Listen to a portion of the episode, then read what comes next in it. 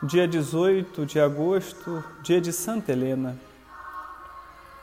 A mãe do primeiro imperador cristão, Constantino Magno, não tinha nada de nobre em seu nome a não ser uma aristocracia espiritual. Quando jovem, Helena prestava serviço numa pensão colocada numa encruzilhada das estradas imperiais na Ásia Menor. Era uma moça de singular beleza, de inteligência privilegiada, de coração sensível e bondoso. Neste humilde serviço, Helena foi conhecida e admirada por um nobre oficial do exército romano, Constâncio Cloro, que a quis como esposa. Deste casamento nasceu Constantino, o futuro imperador. Mas como esposa, Helena não foi muito feliz.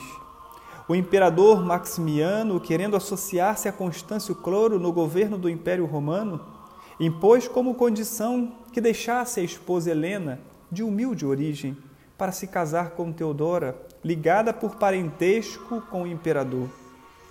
Helena passou a viver ignorada, cuidando da educação do filho Constantino, que ia avançando gradativamente no exército romano por suas altas qualidades de coragem e inteligência.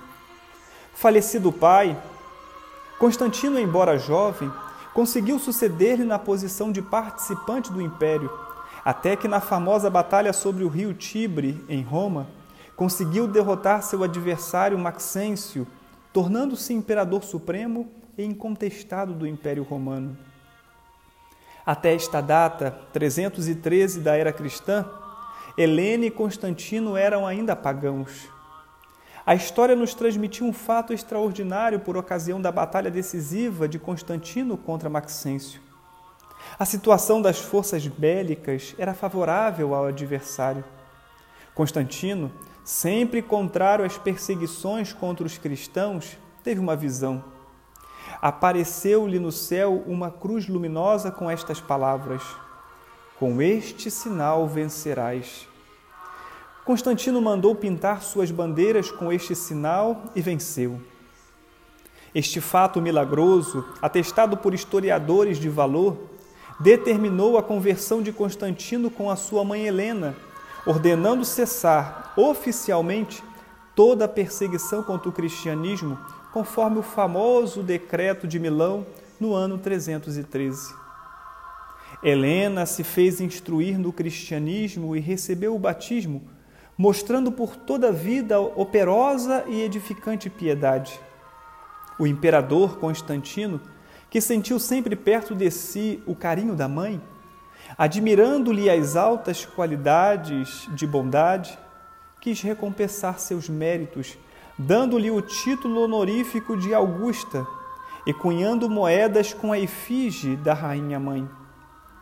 Santa Helena dedicou desde então toda a sua atividade e influência a proteger a religião cristã, que saía das catacumbas para a liberdade plena.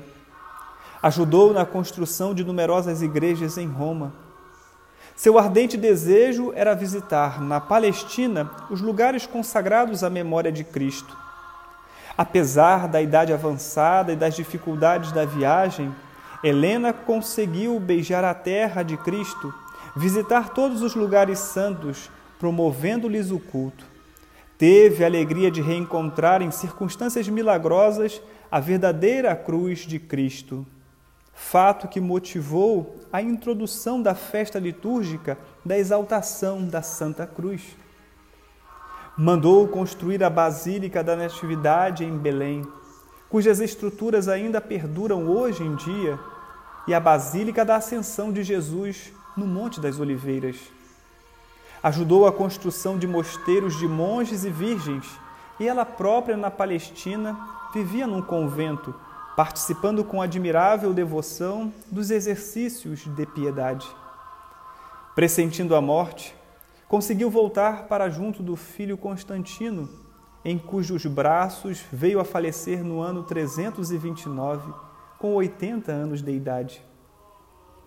A igreja sempre lhe reservou um culto de veneração. E nós, na igreja, lhe somos imensamente gratos pela decisiva participação de Helena na obra do Filho em favor da liberdade concedida à igreja.